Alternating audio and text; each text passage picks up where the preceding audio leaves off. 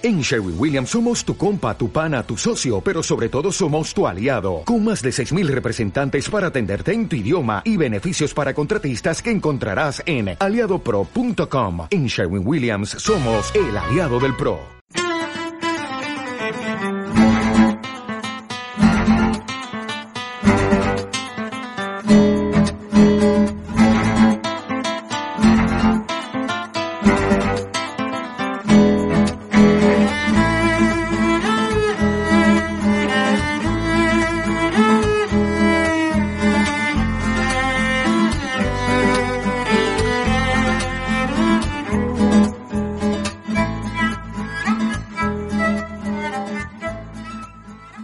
¿Qué tal? Saludos, bienvenidos a un nuevo Tecnocincuentones. Les hablo desde la playa, mismo micrófono, eh, mismo móvil, pero es probable que escuchen ustedes de fondo que si la chavalería, que si las motos, es inevitable, así que disculpen. Venimos a hablar de tecnología, venimos a hablar de Internet, principalmente pensando en aquellas personas que crean que por edad se quedaron descolgadas. Para nada, siempre hay sitio y capacidad para seguir aprendiendo. Hoy va a ser uno de esos días donde les voy a explicar a ustedes una solución que he buscado más que nada por necesidad, porque no me quedaba otra. Esta vez tiene que ver eh, con la dura relación entre mi iPad, mi viejo iPad, y mi teléfono y mi ordenador. Enseguida empezamos. Bienvenidos.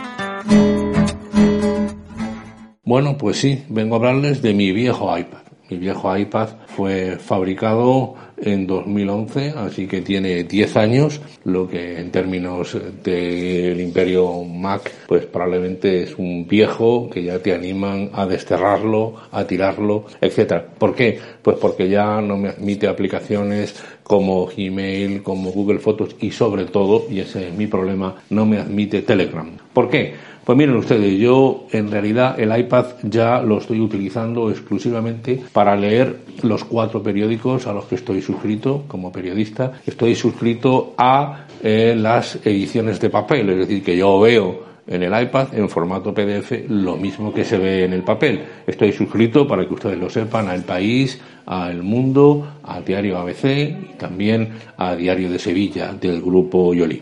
Bien, aparte de la lectura de periódicos, también tengo la aplicación de Kindle para leer los libros. Y ese es el uso que hago de mi iPad. Es un iPad, por cierto, pequeñito, de, pequeño, de 7 pulgadas. Vale, pues ¿qué ocurre? Que yo, por mi trabajo, por mis clases, por todo, hago muchas capturas de la prensa. Y ahora lo que estaba utilizando, eso ya se lo he explicado a ustedes, es Telegram como la aplicación que utilizo siempre, siempre para eh, intercambiar archivos entre unos dispositivos y otros. Yo tengo abierto Telegram en el ordenador de mi trabajo, en el ordenador de casa, en el portátil, el teléfono y en el iPad y cualquier cosa que cargue de un punto a otro. Y es el sistema que tenía establecido, puesto que es el más cómodo, no conozco ninguno mejor. Pero ¿qué ocurre, amigos míos?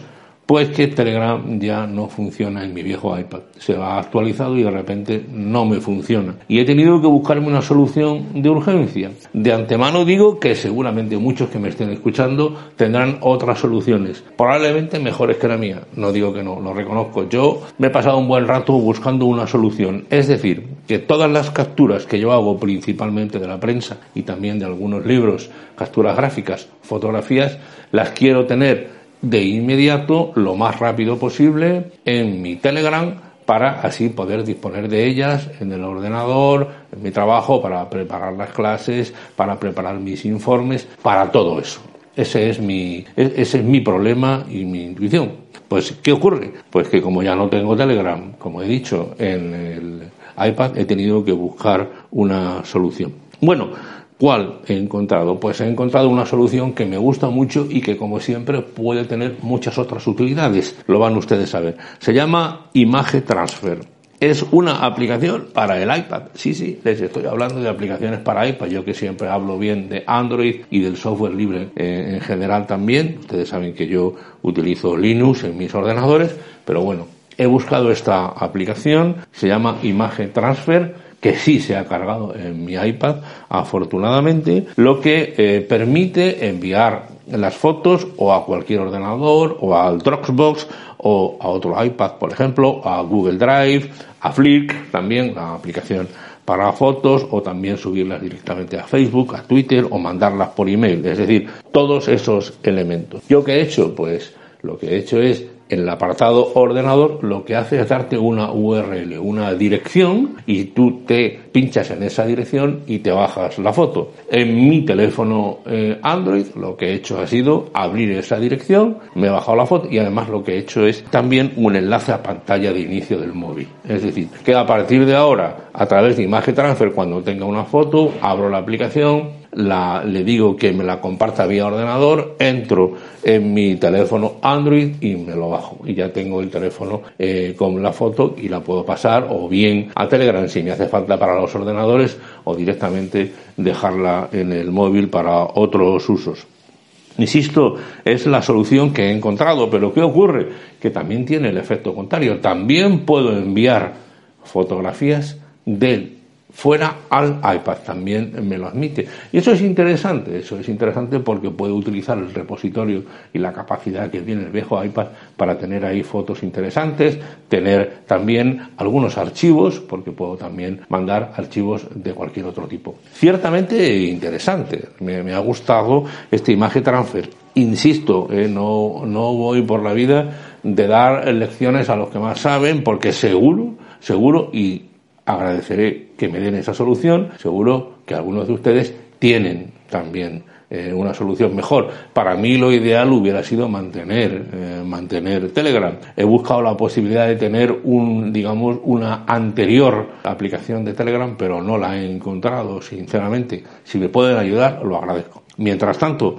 utilizaré este imagen transfer. También alguno de ustedes estará diciendo, oye, ¿por qué no te compras otro aparato? Bueno, yo Solo estoy utilizando el iPad para leer, aplicación Kindle, y para los periódicos que tienen sus propias aplicaciones y por lo tanto no me voy a comprar, no voy a hacer un desembolso para un iPad. En todo caso me compraré una tablet me gusta de 7 pulgadas porque es manejable, una tablet pues Android que son mucho más baratas con ese mismo objetivo y fin, porque el resto lo hago con el teléfono o con el ordenador.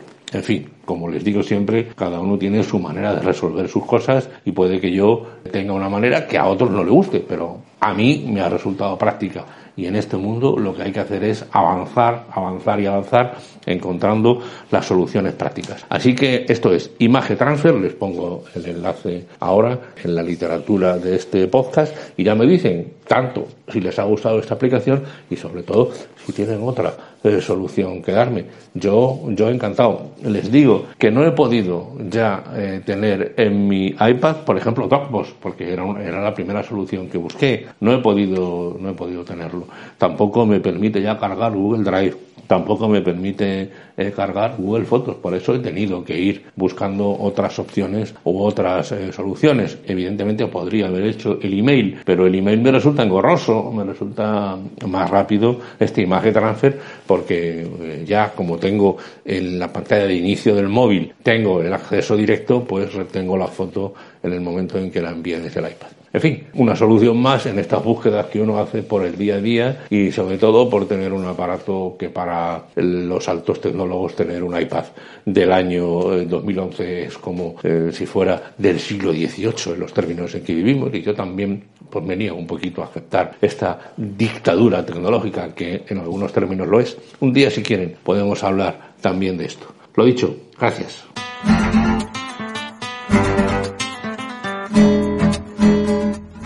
Pues hasta aquí este Tecnocincuentones.